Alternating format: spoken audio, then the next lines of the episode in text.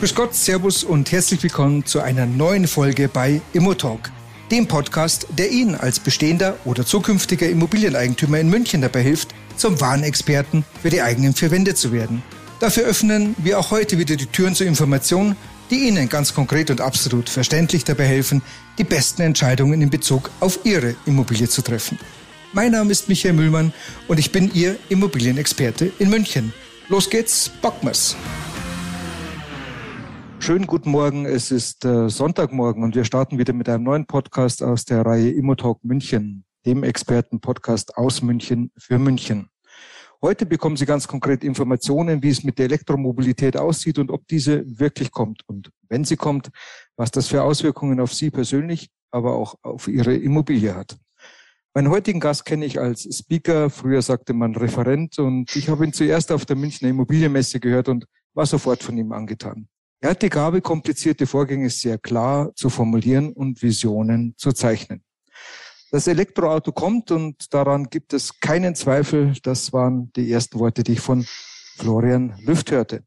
Florian Lüft ist der Head of Business Development der Envision Digital Germany, einem der führenden Greentech-Unternehmen weltweit und so verantwortlich für eine erstklassige digitale Transformation der Energiebranche mit dem Ziel, Energie effizienter zu nutzen und damit ein essentiellen Beitrag für die nachhaltige Zukunft zu leisten.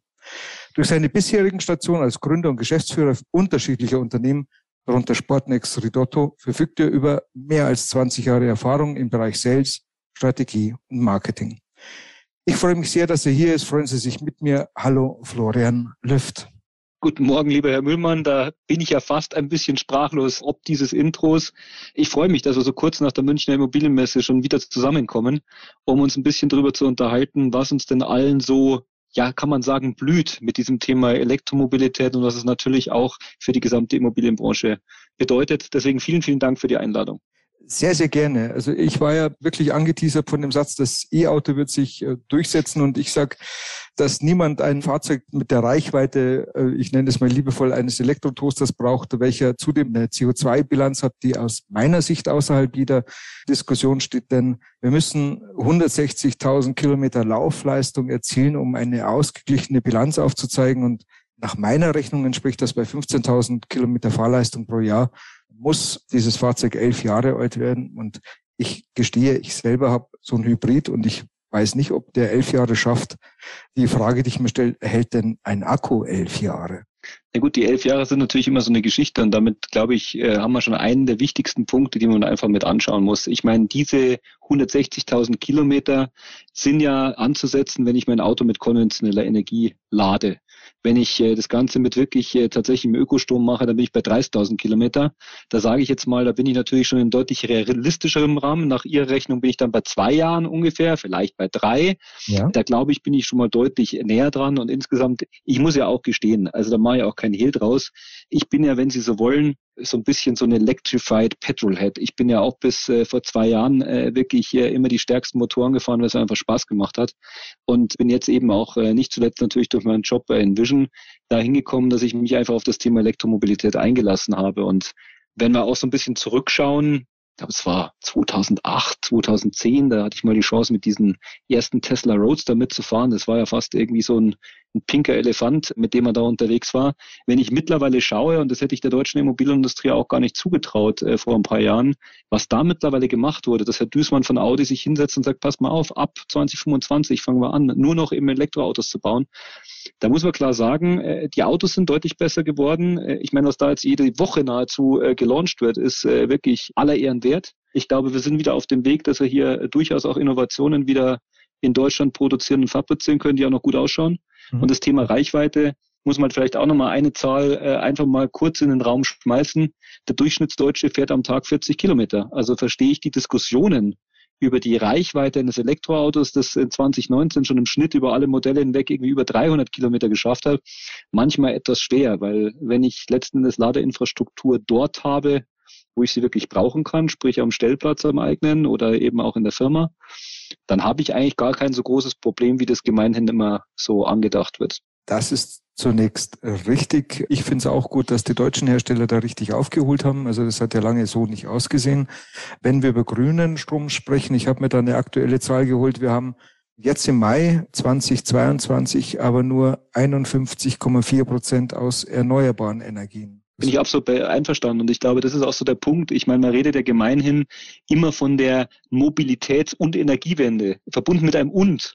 Mhm. Und viele Leute sagen mir, ja, warum steht denn da ein und und nicht ein oder oder äh, warum separiere ich das Ganze nicht? Und ich glaube, dass das natürlich einer der maßgeblichen Punkte ist. Wir müssen es mit einem und verknüpfen, weil das eine ohne das andere einfach nicht sinnvoll stattfinden kann. Und das bedeutet für mich aber auch wieder, gerade auch mit dem Background des Unternehmens, das ich repräsentiere, es ist nicht damit getan, eine Ladeinfrastruktur irgendwo hinzuschrauben. Es geht um viel, viel mehr. Es geht auch darum, das zu verbinden mit sinnvollen Photovoltaikanlagen, mit sinnvollen Modellen, Renewables nach vorne zu kriegen. Auch Wind kann man mittlerweile auf, diesen vertikalen Turbinen sensationell in Immobilienprojekte einbauen. Und ich glaube, dass es einfach unbestritten und ohne Alternative ist, dass ich das Thema Energie, und Mobilität in einem Kontext betrachte, weil ansonsten bin ich bei Ihnen. Dann ist es ein zahnloser Tiger. Das macht hinten und vorn eigentlich keinen Sinn. Deswegen muss da in meinen Augen auch die deutsche Politik ähm, viel mehr noch voranschreiten, dass diese Themen in unmittelbarer Verbindung gefördert und gefordert werden, weil ansonsten machen wir im Endeffekt eine Geschichte und wenn wir die andere nicht hinterher tun, dann wird es ein bisschen schwierig. Also so ist es. Jetzt haben Sie noch einen ganz wichtigen Punkt genannt. Sie haben die Ladestationen genannt. Äh, wir haben in München aktuell einen Pkw-Bestand von 750.000 Fahrzeugen roundabout und haben 1000 öffentliche Ladestationen. Da mache ich mir Sorgen, wie viele Ladestationen brauchen wir denn? Na gut, also jetzt äh, eben auf München bezogen, äh, habe ich es mir jetzt so runtergerechnet, im Kopfrechnen, äh, lassen wir mal lieber. Schauen wir mal lieber insgesamt, wo landen wir denn 2030? Und ich meine, ja. das ist ja schon auch eine ganz spannende Geschichte. Mittlerweile sagen wir von den äh, Projektionen bei rund 14 Millionen Elektrofahrzeugen, die die Bundesregierung erwartet bis 2030. Lassen wir es mal 10 Millionen sein, aber das ist eigentlich irgendwo in der Range, zwischen 10 und 14 Millionen. Okay. Man kolportiert so allgemein, dass ich dafür ungefähr eine Million Ladepunkte brauche. Wenn ich mir jetzt anschaue, momentan, wenn ich in unsere Statistiken reinschaue, was haben wir so an öffentlichen Ladesäulen in ganz Deutschland in unserem Roaming-Netzwerk mit drin, dann sind wir bei 60.000. Boah, da hat mein ehemaliger Lieblingsminister schon noch einiges äh, übrig gelassen für ein paar Leute mit öffentlicher Ladeinfrastruktur. Und das ist für mich auch der Grund, weshalb ich klipp und klar sage, alleine mit öffentlicher Ladeinfrastruktur werden Sie das nicht hinbekommen. Das geht nur, wenn man im Endeffekt wirklich dafür sorgt, dass eben vom Eigenheim bis Mehrfamilienhaus eine sinnvolle Abdeckung mit Ladeinfrastruktur forciert wird und dass eben auch die Firmengebäude natürlich zunehmend erschlossen werden, weil letzten Endes eines ist doch auch klar. Ich habe einen riesen Vorteil gegenüber der klassischen Tankstelle. Ich kann mittlerweile an verschiedenen Orten laden, wo das Auto auf natürliche Art und Weise abgestellt wird. Als Beispiel bei mir daheim, ich fahre in meine Garage am Abend, ich stecke mein Auto ein, am nächsten Morgen habe ich einen 100% vollen Akku und habe erstmal meine knapp 400 Kilometer Reichweite. Damit komme ich schon mal wunderbar weiter. Wenn ich jetzt, ich wohne ein bisschen außerhalb, nach München reinfahre, noch ein bisschen in der Stadt umeinander, äh, Termine wieder raus, habe ich erstens überhaupt kein Problem und stecke den wieder gemütlich an, im Endeffekt, dass ich am nächsten Tag dasselbe habe. Im Büro kann ich auch noch laden und eben dazwischen muss man klar sagen, so als abrundende Komponente kann ich natürlich, wenn ich mal ein bisschen weiterfahre, auch ohne Probleme mich an der öffentlichen Ladeinfrastruktur bedienen. Aber nur mit der öffentlichen Ladeinfrastruktur wird das Ganze nicht funktionieren. Deswegen braucht man Konzepte, die eben letzten Endes natürlich nicht nur die vermeintlich einfache Disziplin der Installation im Einfamilienhaus irgendwo mit abdeckt, sondern dass eben gerade auch für die Mehrfamilienhäuser, für größere Liegenschaften letzten Möglichkeiten da sind, wo ich das Ganze sinnvoll bespielen kann, weil ansonsten werde ich mit dem Thema gnadenlos scheitern. Da brauchen wir nicht drum. Naja, also wenn ich ein bisschen außerhalb wohne und ich habe ein Einfamilienhaus oder eine schöne Doppelhaushälfte, da kann ich mir das gut vorstellen, dass man eine Photovoltaik auf dem Dach hat und damit auch einmal das Haus selbst, aber auch eben mein, mein Pkw damit bedienen kann und bespielen kann. Aber was machen wir denn in München? Wir haben eine ganze Reihe von Mehrfamilienhäusern. Wir haben einen Wohnungsbestand von knapp 800 40, 850.000 Wohnungen. Und wenn ich jetzt sage, okay, ich möchte mein Auto natürlich möchte es elektrisch, ich habe ein Elektrofahrzeug, ich möchte es natürlich auch laden, haben wir jetzt die Möglichkeit, dass ich hergehe und sage, also ich habe einen Tiefgaragenstellplatz, da bastle ich mir auf meine eigenen Kosten, da hole ich meinen Elektriker, dann machen wir einen schönen Anschluss und dann lade ich mein Auto. Und jetzt kommt dann in meiner Tiefgarage, ich stelle mir das so vor, dann habe ich nochmal 50 andere, die dem nächsten fällt das in einem Vierteljahr ein und dann der andere kommt in vier Monaten. Und ähm, wenn wir das so ein bisschen fortführen, kommt irgendwann die Feuerwehr, weil, weil das kann doch nicht gut gehen. Oder, oder wie Na, Sie das? Es ist äh, eines der Riesenprobleme, sagen wir es mal so. Also dieser Wildwuchs. Ne? Wir haben ja jetzt die Situation gehabt, äh, erst war es äh, eben zustimmungspflichtig von allen und so weiter. Jetzt mittlerweile dürfen wir ja grundsätzlich, aber es ist genau das Thema, das Sie ansprechen. Man muss, glaube ich, insgesamt schon mit dem Thema Strom natürlich immer vorsichtig sein. Wenn mit dem Strom was schief geht, dann ist genau der Fall, den Sie gerade geschildert haben, rote Autos mit blauen Lichtern obendrauf nicht so fern. Das muss man natürlich vermeiden. Das heißt also einmal empfehle ich immer bei Mehrfamilienhäusern, eine zentrale Planung und Projektierung für das Thema zu machen. Also wenn wir jetzt mal bei dem Beispiel bleiben, Tiefgarage mit 50 Stellplätzen, dann können Sie nach der heutigen Annahme einer Adaptionsrate bis zum Jahr 2030 mit ungefähr 30 Prozent Elektrofahrzeugen davon ausgehen, dass Sie eben 15 Stellplätze mal auf jeden Fall mit abdecken sollten, plus minus X. Mit diesem Wissen kann ich mir anschauen, es gibt meinen Hausanschluss her, was muss ich im Endeffekt, was kann ich dann abdecken, guten Gewissens, wo brauche ich das sogenannte Lastmanagement, was eben einfach dafür sorgt, dass mein Hausanschluss zu keinem Zeitpunkt überlastet werden kann? Und wie baue ich dann eben auch die entsprechende Infrastruktur zentral so mit rein, dass eben die verschiedenen Boxen untereinander auch verbunden sind, dass eben insgesamt nicht die Gefahr einer Überlastung besteht und nicht diesen Bildwuchs habe, dass eben Sie sich eine reinbauen, ich baue mir eine rein, dann kommt der nächste und plötzlich macht's Peng und dann gibt's keine Champions League am Abend. Das macht hint und vorn keinen Sinn. Und ich glaube, da ist eben auch sehr, sehr viel Aufklärungsarbeit, natürlich sowohl mit den Immobilieneigentümern, Verwaltern, WEGs etc. einfach äh, im Endeffekt noch ja vorzunehmen, wie man eben sinnvoll an so eine Planung und Projektierung rangeht, damit man eben nicht hinterher das böse Erwachen hat, dass eben hier durch den Wildwuchs letzten Endes eine Infrastruktur geschaffen wurde, die eigentlich nicht mehr managebar ist. Dazu ist es zu ernst und zu gefährlich. Und ich glaube, da hat man jetzt noch die Chance, wirklich gute, sagen wir mal, Wege einzuschlagen. Wenn erstmal die drei, vier Boxen hängen, die nicht aufeinander abgestimmt sind, dann wird es meistens schon ein bisschen schwierig. Wie ist es denn, wenn, ich meine, wir haben noch ein paar andere Themen, äh, wir haben die mhm. CO2-Steuer, die äh, mhm. Bleiben wir bei den Mehrfamilienhäusern. Wir haben viele ungedämmte Gebäude und da wird der eine oder andere äh, Eigentümergemeinschaft sagen, Mensch, wir denken mal über eine Dämmung nach. Und jetzt, wenn wir, wissen wir durch das Gebäude Elektromobilitätsinfrastrukturgesetz, dem GEIG, e das ja seit dem 25. März 2021 bereits gilt, dass wenn wir mehr als 25 Prozent der Gebäudehülle verändern, dass wir Stellplätze in den Häusern, je nachdem, wie viel das wir haben, aber auch Ladestationen ausstatten müssen. Ich glaube, man muss immer sehr stark unterscheiden. Also man hat ja beim GEG, das ist immer so im kleinen gedruckten zwischen den Zeilen eine ganz, ganz wichtige Geschichte. Die Unterscheidung ist ja zwischen Wohngebäuden und Nichtwohngebäuden hier. Das muss man sich, glaube ich, immer vor Augen führen. Ja, genau. Man muss im Endeffekt auch nochmal schauen, ich muss die Leitungsinfrastruktur bei mehr als fünf Stellplätzen äh, bereits im Endeffekt bei Richtung Neubau für jeden Stellplatz vorsehen und auch bei größeren Renovierungen, das ist genau diese 25 Prozent Quote, die Sie gerade genannt haben, muss ich bei mehr als zehn Stellplätzen die Leitungsinfrastruktur für jeden Stellplatz vorsehen. Ich muss nicht die Ladestationen tatsächlich montieren. Und ich glaube, das ist auch nochmal eine ganz, ganz spannende Geschichte. Eine sinnvolle Projektierung und Konzeption für Elektromobilität heißt durchaus, dass ich mir Gedanken mache, wie ich die gesamte Leitungsinfrastruktur etc. so vorsehe, dass ich dann mit zunehmendem Interesse der Mieter oder Eigentümer letzten Endes relativ einfach Ladeinfrastruktur am einzelnen Stellplatz nachrüsten kann. Wenn ich das gut zusammenbringe, habe ich eigentlich eine wunderbare Geschichte, weil letzten Endes habe ich natürlich einmal Kosten, die schon mal da sind. Wenn ich da vordenke, und einfach auch im Kopf habe, dass es wahrscheinlich nicht mit den ein, zwei, die am Anfang sagen, so, schrauben wir gleich die Box mit hin, getan ist, dann habe ich eigentlich schon wahnsinnig viel richtig gemacht. Was halt nicht passieren darf, ist, dass ich dann letzten Endes wieder Leitungsinfrastruktur vorsehe, aber dieses Thema Lastmanagement aufeinander abgestimmt nicht mache und dann doch wieder jeder irgendwie selber umeinander pfuscht. Aber ich glaube, das GEG bietet einfach mal die Möglichkeit, dass ich grundsätzlich eben über diese Leitungsinfrastruktur an allen Stellplätzen schon mal nachdenke.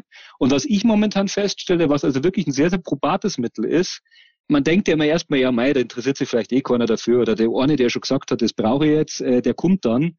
Aber ich glaube, es geht viel mehr auch darum, wirklich proaktiv nochmal nachzufragen und einfach mal zu sagen, passt mal auf, wir machen jetzt dieses Thema. Wer mag denn jetzt schon? Wer mag denn auf sich, damit wir es einfach mal haben? Weil natürlich ist es auch mit Anbietern wie uns deutlich einfacher, wenn jetzt schon mal irgendwie Leitungsinfrastruktur für, keine Ahnung, 15, 20, 25 Plätze vorgesehen wird und gleichzeitig schon mal Zähne sagen, du, die Box kannst mal gleich mit hinschrauben. Da kann man natürlich vom Preis her anders agieren. Man kann natürlich insgesamt auch von dem Arbeitsaufwand, ist doch ganz, ganz logisch, wenn der Elektriker auch mal hinfährt und kleiner zehn Boxen montieren kann, ist eine andere Geschichte, als wenn wir zehnmal hinfahren und jeweils eine Box montieren. Und ich glaube, das ist so ein bisschen ein Austarieren, wo man mit proaktiver Kommunikation, mit eben wirklich auch erklären, mit eben aber auch diesem Kostenpunkt. Wenn es jeder einzeln macht, dann kostet es eben ein paar Euro mehr. Wenn man es auf einmal macht, da kennst du alle was sparen. Das ist, glaube ich, die Geschichte, die man irgendwie sehen muss. Gilt jetzt alles für Bestand. Ich glaube, bei Neubau ist eher eine andere Geschichte, weil ganz ehrlich, ja. da macht dieses Thema Elektromobilität im Gesamtkontext einfach nicht so viel aus. Ja. Das heißt aber doch tatsächlich, dass das ein Thema ist, was bei diesen Eigentümerversammlungen jetzt letztlich angesprochen werden muss. Also ist ja nichts, was man wegatmen kann. Ja. Na, also das sehe ich ganz genauso. Das muss proaktiv auf den Tisch. Da müssen auch viele, und das merke ich immer wieder, Mysterien irgendwo aufgelöst werden. Also ich, ich sehe mich manchmal wirklich wie so eine Art, wie, wie soll man das nennen, Erzieher in Sachen Elektromobilität.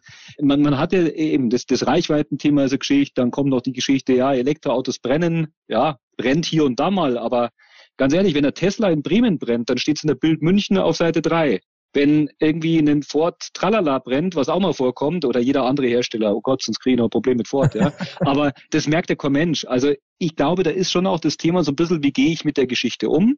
Und es ist natürlich auch nochmal ein Thema, das darf man auch nicht verschweigen. Nicht jeder Elektroinstallateur, gemeinhin Elektriker, ist im Endeffekt in der Lage, gemäß den Vorgaben und Richtlinien des Zentralverbands des Elektrohandwerks eine adäquate Installation einer Ladebox vorzunehmen. Da gibt es Zertifizierungen ja. und da sollte man darauf achten, weil je besser die natürlich auch in dem Thema drin sind, desto geringer ist natürlich auch die Gefahr, dass im Endeffekt hier in irgendeiner Form mal was so installiert ist, dass es eben problematisch wird, dass es eben vielleicht auch mal irgendwie zum Brand kommt. Und da gibt es eben so ein paar Zauberwörter, die da irgendwo äh, mit dran sind. Und da muss man halt einfach schauen, wie die Schutzschalter äh, im Endeffekt äh, gelegt sind. Da muss man zum Beispiel eben auch schauen, dass man so einen altstromsensitiven äh, Schutzschalter irgendwo dran hat, der eben auch Defekte bei Batterie oder Fahrzeug erkennt. Und dann eben zum Beispiel auch, wenn ein Auto mit defekter Batterie oder eben irgendeinem anderen Defekt, das für die, für die äh, Lösung erkennbar ist, im Endeffekt angesteckt wird, dass halt eben die Stromzufuhr unterbrochen wird. Wenn man diese Dinge tut, ist die Wahrscheinlichkeit geringer. Sie ist nicht komplett weg, wie bei jedem anderen Fahrzeug auch nicht. Aber das sind halt so Themen, wo man wirklich, glaube ich, auch darauf achten muss, dass man am Ende des Tages einfach mit Experten zusammenarbeitet, weil wir reden hier über Strom. Und Strom ist per se halt immer Geschichte, da kann schon mal was schiefgehen. Also das war eine wichtige Information, dass man auch nicht, ja, ich kenne dann Elektriker, kommen wir vorbei, machen wir das. Es gibt eine Zertifizierung, gibt, äh, heißt die irgendwie, gibt es da eine Nummer oder also auf was muss man achten? Vom Zentralverband des Elektrohandwerks gibt es da so eine Zertifizierung für E-Mobilität. Das sind, das sind dann so entsprechende Siegel. Da kann man draufschauen, da findet man auch die entsprechende Elektrik. Da, bei uns gibt es gar keine anderen, weil wir machen hauptsächlich das Zeug. Also insofern, da kommt der, der es wirklich kann und nicht der, der glaubt, dass es kann. Und das ist, glaube ich, ein ganz, ganz wichtiger Unterschied. Wir machen ja hier den Expertenpodcast und der ist natürlich überwiegend werbefrei, aber ich Klar. Äh, möchte schon, ihr seid ausgewiesene Experten und wer jetzt Interesse hat zu sagen, Mensch, ich möchte mich da mal informieren und möchte auch mit dem Florian Lüft mal drüber sprechen. Ich gebe mal die Domain hier durch. Ihr seid erreichbar unter www.envision-digital.de oder envision-digital.de eine tolle Webseite, da lohnt sich durchaus mal draufzuschauen. Insofern kann ich jetzt zum Abschluss, lieber Herr Lüft, ganz herzlichen Dank sagen, dass Sie heute hier mit dabei waren. Es hat mich wahnsinnig gefreut, dass Sie sehr schnell und sehr unkompliziert zugesagt haben. Und ich weiß, dass man als Head of Business Development wirklich eher keine Zeit hat. Und deshalb nochmal herzlichen Dank von meiner Seite. Ich, ich danke Ihnen sehr herzlich. Mir hat Spaß gemacht und ich muss auch sagen, so wie wir uns beide kennengelernt haben, war es mir auch ein Bedürfnis zuzusagen, weil ich einfach auch sagen muss, ähm, man führt manche Gespräche sehr gerne und manche Gespräche nicht so gerne. Das heute war eines derer, die ich sehr, sehr gerne geführt habe. Deswegen es freut mich sehr. Ja, Lüfti, ich habe noch eine Frage. Gibt es denn abschließend noch eine Kernbotschaft oder einen Satz, der Ihnen, der Ihnen wichtig ist oder respektive, die Sie den Hörern noch mit auf den Weg geben möchten? Also ich glaube, das Wichtigste ist vor allem, dass man sich auf das Thema Elektromobilität einfach mal einlässt. Und ich glaube, man muss es erleben. Ich habe äh, selber, muss ich äh, gestehen, und da schöne Grüße nach Ingolstadt äh, zu den vier Ringen.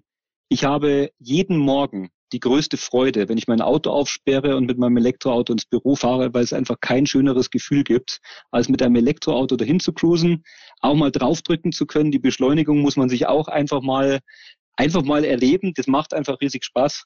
Und jedem, der so ein bisschen das Gefühl hat, passt das in meinen Tagesablauf mit rein, mag ich das, habe ich da irgendwelche Limitierungen, einfach mal für eine Woche Elektroauto holen, ausprobieren, Laden ausprobieren, einfach mal sehen, wie einfach das doch funktioniert und hinterher im Endeffekt die Entscheidung treffen, bleibe beim Verbrenner oder schaue ich einfach, dass ich schon mal emissionsarm durch die Gegend fahre oder emissionsfrei. Das ist, glaube ich, wirklich ein nicht ganz unerheblicher Beitrag, wenn ich eben auch noch dafür sorge, dass ich es mit grünem Strom lade. Ansonsten kann es auch gern der Diesel bleiben.